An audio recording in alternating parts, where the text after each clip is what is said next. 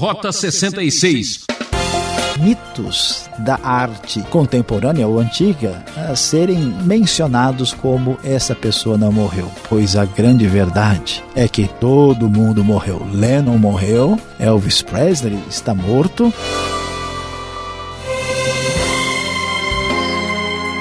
É com muita alegria que o programa Rota 66 completa mais uma etapa de sua jornada bíblica.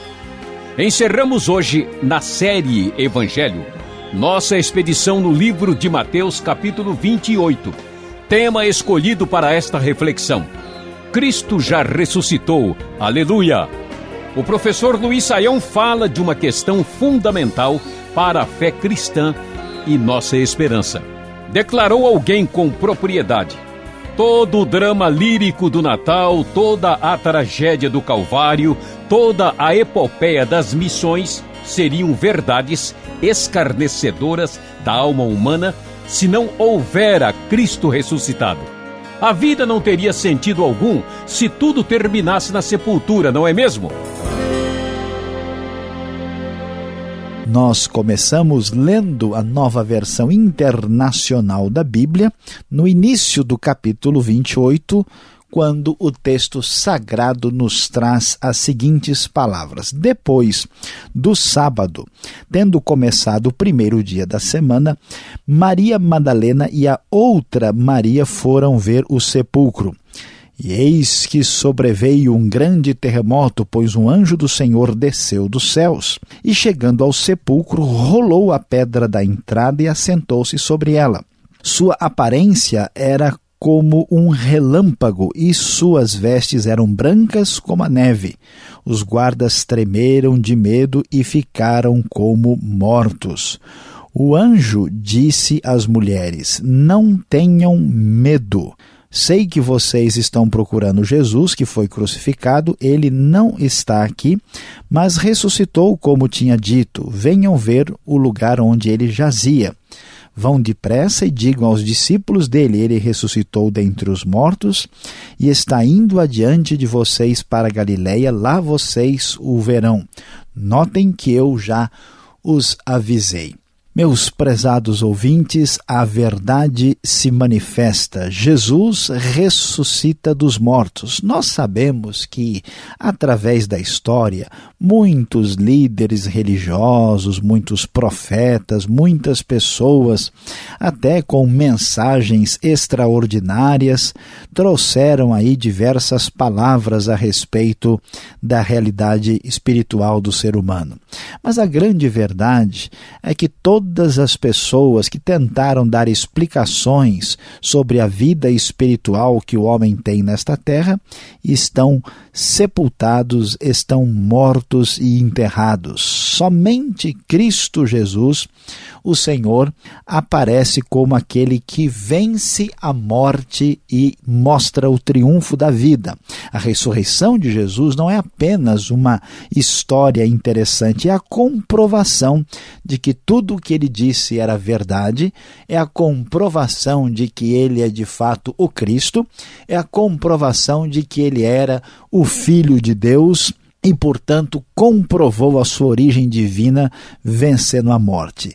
É surpreendente e até mesmo extraordinário observar que as primeiras pessoas que chegam para contemplar Jesus ressurreto são as mulheres que eram tão desvalorizadas na época de Jesus, naquela cultura do seu tempo.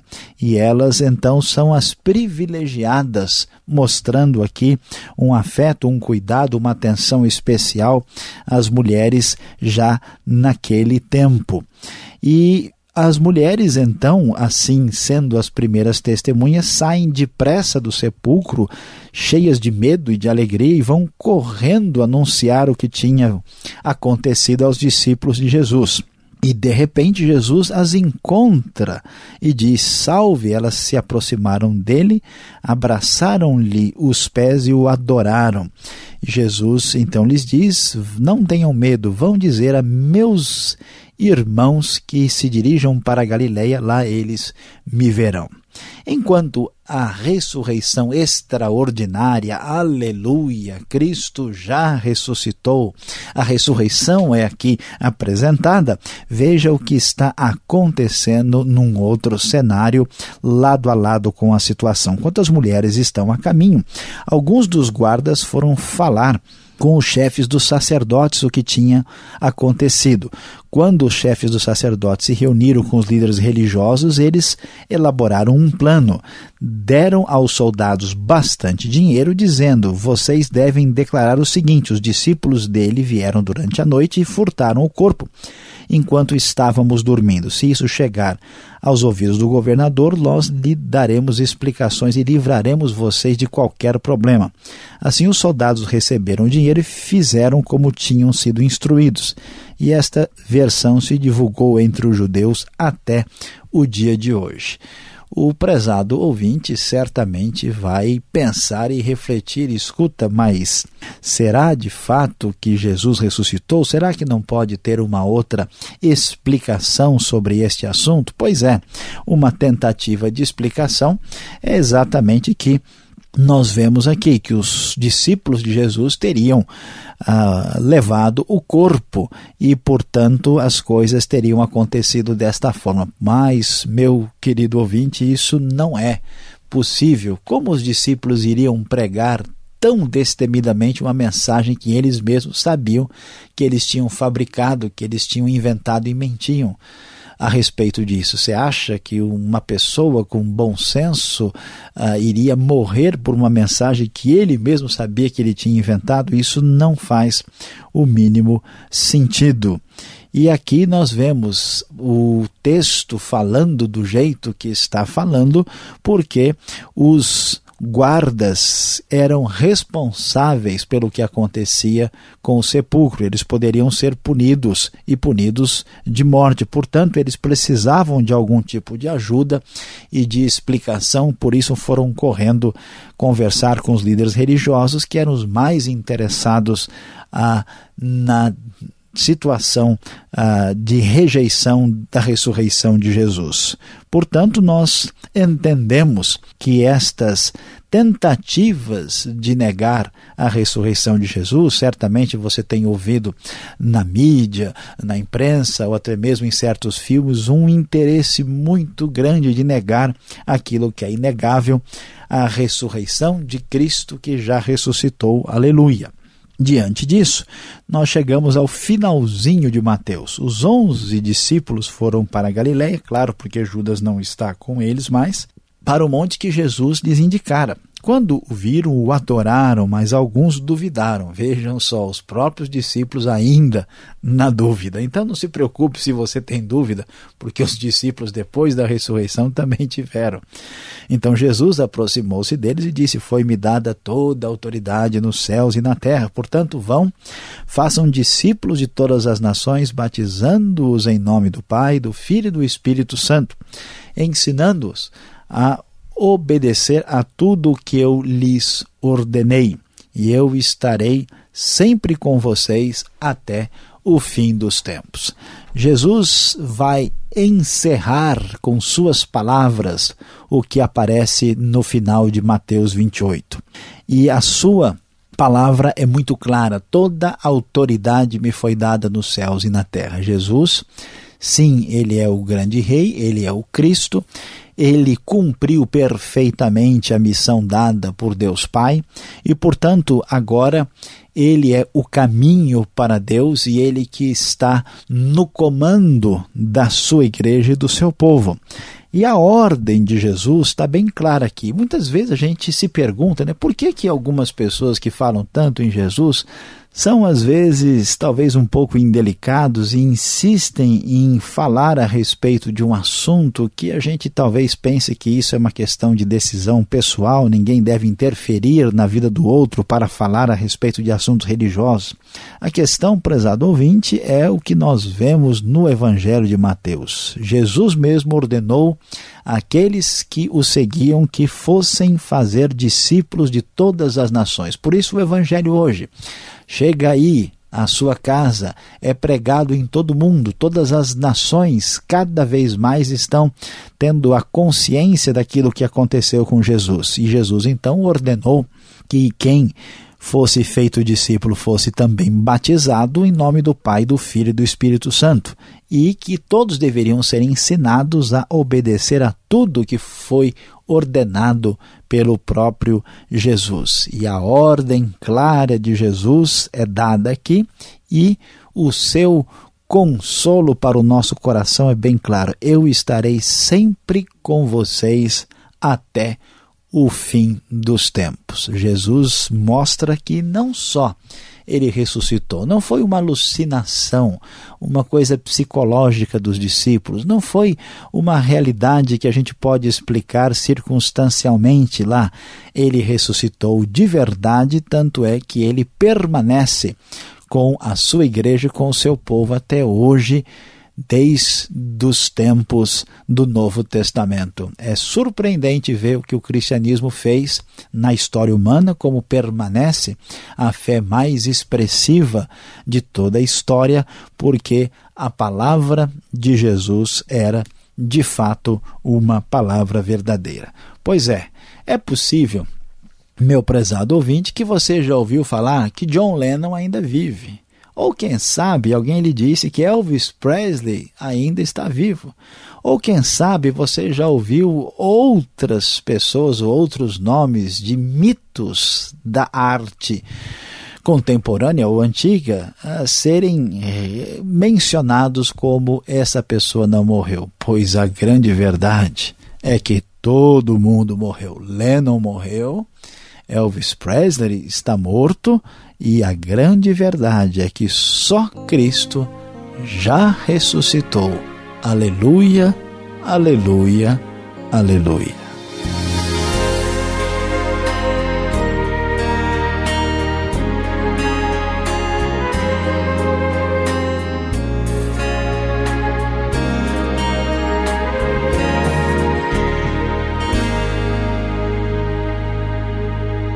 Ouvinte amigo, não desligue o seu rádio, ainda tem mais, hein?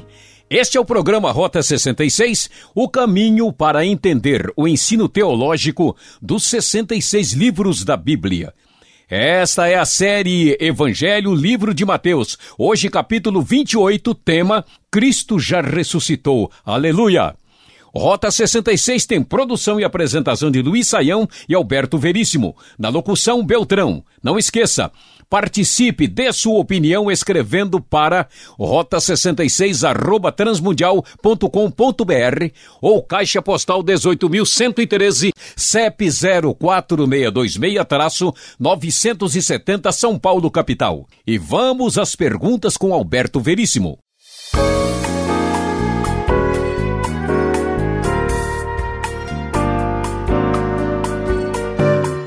Agora sim, bem melhor Perguntas ao professor Luiz Saião, capítulo 28 de Mateus. Você acompanhou a ressurreição de Jesus Cristo.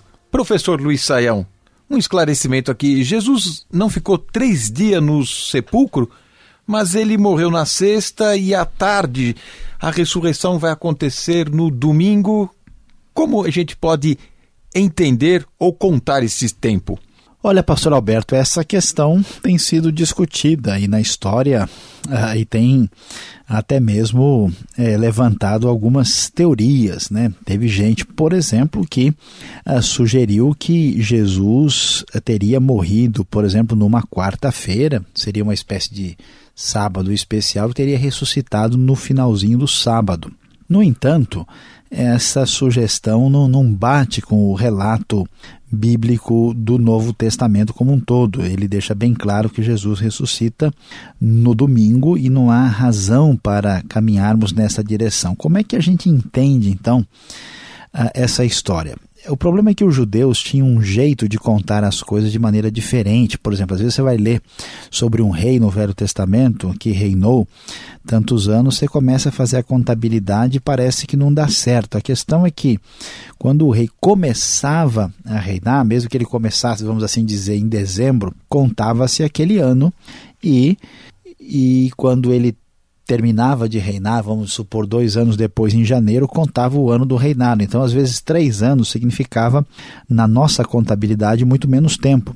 Portanto, é legítimo, pensando na maneira judaica, dizer que Jesus fica três dias no sepulcro, porque sexta-feira conta, conta o sábado e conta também ah, o domingo. Por isso, é a maneira cultural hebraica de lidar com a situação que nos ajuda a entender mais adequadamente o que o texto tem a nos dizer aqui. Agora, o capítulo 28 já começa mencionando Maria Madalena, Maria. Elas foram até o sepulcro. Professor, o que, que elas foram fazer num sepulcro? O que, que elas esperavam? Será que elas já estavam imaginando que aconteceria a grande ressurreição? Pois é, pastor Alberto, alguém lendo o texto pode até imaginar que as mulheres estão aqui mais antenadas na realidade, estão aguardando a ressurreição, mas não é bem isso que acontece. Vamos entender o contexto como um todo. Jesus vai morrer na sexta-feira às três horas da tarde. E aí, né, nós vemos tudo o que acontece até ele ser tirado da cruz.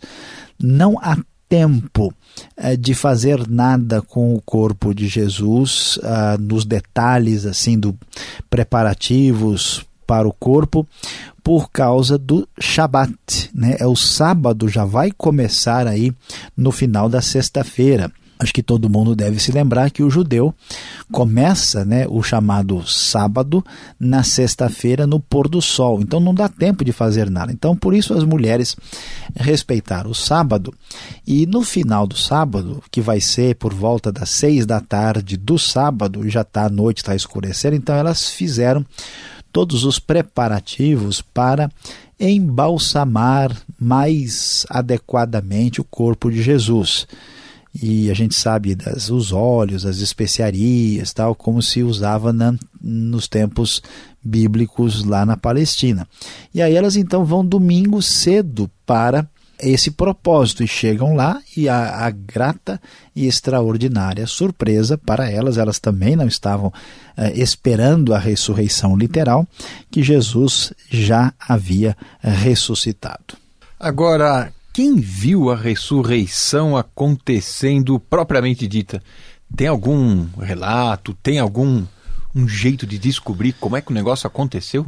Pois é, pastor Alberto, é incrível, mas nem todo mundo que lê a Bíblia prestou atenção nisso, né? Não temos nenhum relato da ressurreição acontecendo. Ninguém viu a ressurreição em si nós vemos Jesus já ressurreto. Agora, alguém já começa a pensar assim: puxa, se ninguém viu, né?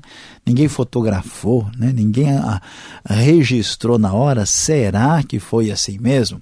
Nós não temos dúvidas por diversas razões. O túmulo está vazio, nós vemos aí o aparecimento milagroso, extraordinário dos anjos que são destacados aí em Mateus. Nós vemos aí o milagre né, da, do túmulo ser liberado, a pedra monstruosa de cerca de duas toneladas ser tirada, que Jesus aparece aos discípulos em diversos lugares. Então não houve nenhuma dúvida. Agora, o momento exatamente quando aconteceu a hora H da transformação, isso Deus não permitiu que ninguém assistisse ao vivo e a cores. Mas espera aí, professor, não existe outras explicações para a ressurreição? Como é que a gente pode saber, ter certeza que o relato bíblico é verdade? Pastor Alberto, é verdade. Uh, nós precisamos, como cristãos, encarar essa realidade diferente. Por quê? Muitas alternativas e explicações têm sido apresentadas a respeito ah, da ressurreição de Jesus. É importante destacar que o Novo Testamento enfatiza isso muito claramente. Ele destaca ah, que Maria Madalena foi a primeira a ver Jesus ressurreto. Nós temos referência ah, de Tiago, lá em 1 Coríntios capítulo 15, de Pedro. O próprio Paulo diz que Jesus, por último, aparece a ele. Os discípulos, como nós vemos aí no verso 17, viram Jesus, aliás, várias vezes. Tomé, vamos lembrar de João lá. as mulheres que estão aí, os dois discípulos no caminho de Emaús, e talvez o texto mais impressionante seja o texto de 1 Coríntios 15, que fala de 500 irmãos. Então, não há dúvida que a ressurreição está extremamente uh, documentada e, e claramente expressa no Novo Testamento. Mas olha só, como é que a coisa foi questionada? Teve gente, por exemplo, que disse o seguinte: que essa história da ressurreição só foi escrita muitos anos depois, que os documentos do Novo Testamento só apareceram depois que Cristo tinha morrido há muito, muito, muito tempo. Portanto, essas histórias eram fora da época, da data e não tinha nenhuma relação com a verdade. Hoje a gente sabe que não dá para acreditar nisso, porque nós sabemos que os documentos, especialmente os evangelhos, principalmente Marcos, por exemplo, foi escrito já muito próximo da época de Jesus. Então a ideia de que o Novo Testamento tinha surgido no outro século, muito tempo depois, hoje já não vale mais. Surgiu uma segunda teoria que também chama a atenção essa que é discutida em Mateus mesmo. O corpo de Jesus foi roubado. Ah, os discípulos, né, foi lá, foram lá, ou alguém foi lá e roubou. Então, pensando nisso, vamos pensar nas possibilidades. Quem teria roubado o corpo de Jesus? Seriam os romanos? Seriam os judeus? Ou seriam os a discípulos de Jesus. Para a gente pensar que, por exemplo, os soldados romanos teriam tido algum interesse em fazer isso, isso era muito absurdo, porque para os romanos não interessava, nem para os soldados, para ninguém. Uh, que o corpo fosse roubado. Jesus era um agitador para os romanos. Os judeus nem pensar. Né? Eles estavam interessados em que eh, Jesus, de fato, encerrasse a sua carreira por ali. Então, só podia sobrar os discípulos. Agora, como é que os discípulos iam roubar? A pedra tinha cerca de duas toneladas. Só as faixas que eh, foram colocadas em torno de Jesus, pelo costume da época, tinha mais ou menos um peso de 40 quilos. Além disso, fazer isso era um crime castigado muito duramente por Roma. E, além disso, os soldados que cuidavam ah, ali da pedra do sepulcro eram muito preparados e eles tinham até o selo romano sobre a pedra. Então, fica muito difícil imaginar a, a, a realidade, a plausibilidade desse roubo. Agora, Vamos supor que a, a, coisa mais absurda, os judeus tivessem roubado. Por que então eles não calaram a boca dos cristãos e falaram: está aqui o corpo, vocês estão dizendo que ressuscitou? Está comprovado. Se foram os romanos, isso não tem nem, nem sentido mencionar. Para que, que eles fariam isso se eles mesmos né, e, e, mataram né, oficialmente Jesus? Agora, se foram os discípulos, por que, que os discípulos depois iam arriscar a vida por um negócio que eles tinham inventado? Então, pastor Alberto, a coisa não tem assim lógica, né? ela não tem sentido. Mas olha só, teve gente que também sugeriu que houve um erro do túmulo, que os discípulos enganaram, pegaram o CEP errado. Eles foram bater num outro túmulo e aí eles chegaram lá e se enganaram. Agora, supondo que isso tivesse acontecido, que é muito absurdo, Jerusalém não é nenhuma metrópole, não é nenhuma Nova York, São Paulo ou Tóquio para acontecer uma coisa dessa. Os soldados romanos também teriam se enganado depois? Por que então o pessoal não foi lá? Não, opa, vocês erraram, o túmulo certo está aqui, achamos o corpo do homem. Teria sido muito fácil.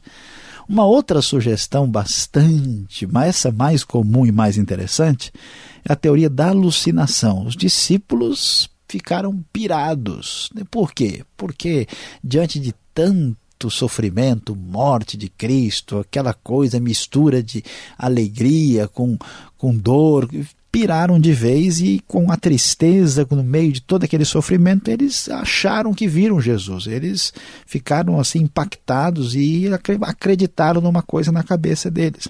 Agora, qual é a dificuldade dessa teoria? É que depois que a coisa passa, a gente começa a ter dúvida do que a gente acha que viu. E depois, quantas pessoas viram a Cristo em muitos lugares? E o texto de Corinto ainda de Coríntios nos deixa mais assim impressionados, porque como é que 500 pessoas podem ter a mesma alucinação ao mesmo tempo? Então fica muito difícil. Mas pastor Alberto ainda tem mais duas sugestões. Teve gente. Opa, essa aqui rendeu, hein? Essa foi, essa aí é mais séria. Tem gente que acha, por exemplo, que houve uma, uma ideia que Jesus parece que morreu, mas não morreu. Entende? Foi a teoria da morte aparente. Acho que Jesus ficou fraco, ele teve ali uma talvez uma parada cardíaca, depois se recuperou, ele ficou meio devagar, depois ele saiu do túmulo e o pessoal espalhou a notícia de que ele tinha ressuscitado. Mas veja bem, depois de sofrer e levar uma surra, um espancamento que ele levou, ser colocado no túmulo, uma pedra de duas toneladas, você acha que um homem consegue levantar, andar, empurrar essa pedra e ainda convencer os outros, se ele tentasse fazer qualquer coisa, ele ia parar na UTI se tivesse UTI na época. Isso não faz sentido. E a última é que os discípulos realmente mentiram. Eles inventaram a história e criaram tudo porque tinham interesse. Agora a pergunta é: para que eles teriam feito isso? Para depois morrer? por causa de uma mentira que eles mesmos criaram, isso não faz o mínimo sentido. Portanto, pastor Alberto, a grande verdade é que Cristo ressuscitou.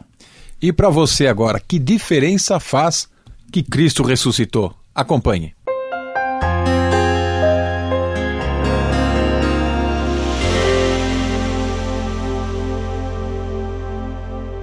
No Rota 66 de hoje, nós encerramos o estudo no livro de Mateus. Você acompanhou o capítulo 28 e nós falamos que Cristo já ressuscitou.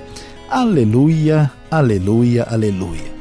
Pois é, meu prezado e querido ouvinte, que Deus abençoe muito o seu coração depois de termos estudado a história de Cristo que nos trouxe a salvação. E lembre-se, você não pode esquecer a prova definitiva de que Jesus é o Cristo, o Filho de Deus, é a sua ressurreição.